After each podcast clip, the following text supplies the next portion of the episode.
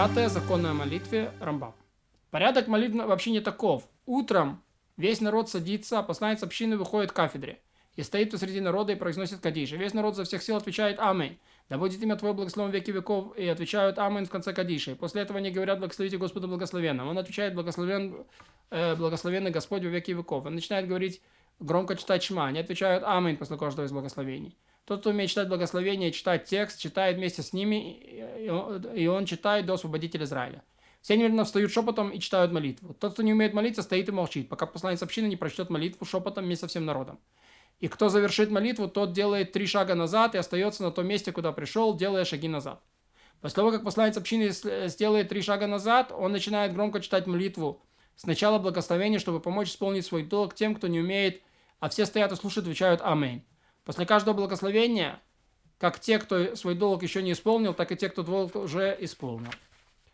И читает к душу в третьем благословении. Когда посланец общины доходит до душа, каждый вправе вернуться на то место, где он стоял во время молитвы.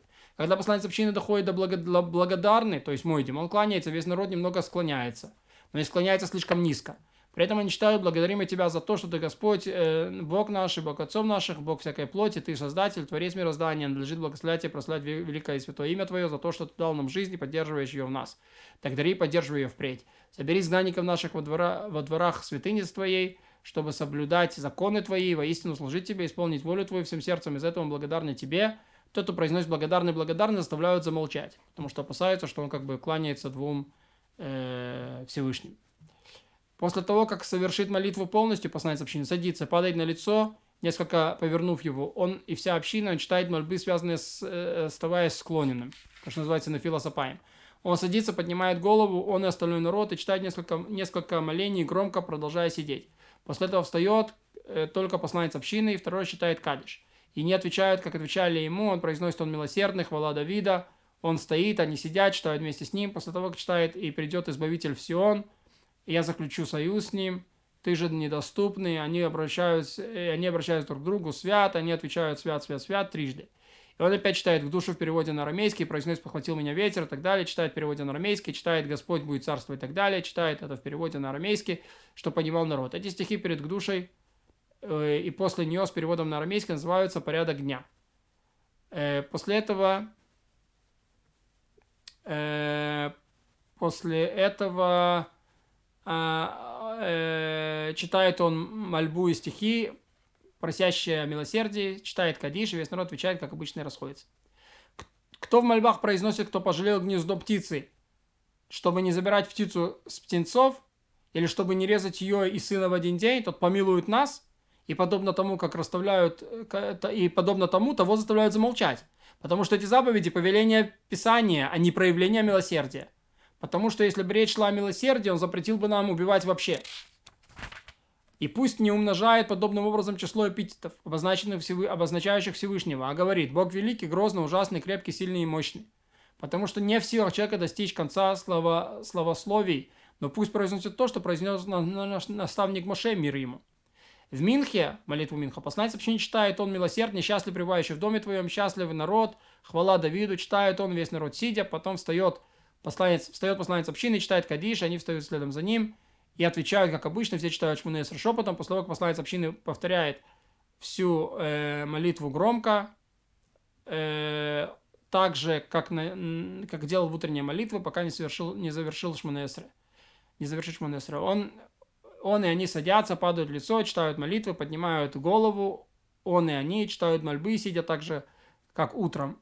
Он встает и читает Кадиш, и весь народ отвечает ему – э, как всегда, и расходятся по своим делам. Вечером весь народ сидит, а он встает и произносит, он милосердный, благословен, благословен Господа благословенного, и они отвечают, благословен, благословенный Господь во веки веков. Он начинает чтение Шма читает Кадиш, а потом все встают и читают Шмуне с шепотом. Когда заканчивают, он читает к душа, а они расходятся. И воровит они повторяют молитву Шмунесра громко, потому что молитва вечером не обязанность, а поэтому не читают благословения понапрасну, ведь нет здесь человека, который бы был бы обязан эту молитву прочесть, чтобы исполнить свой долг.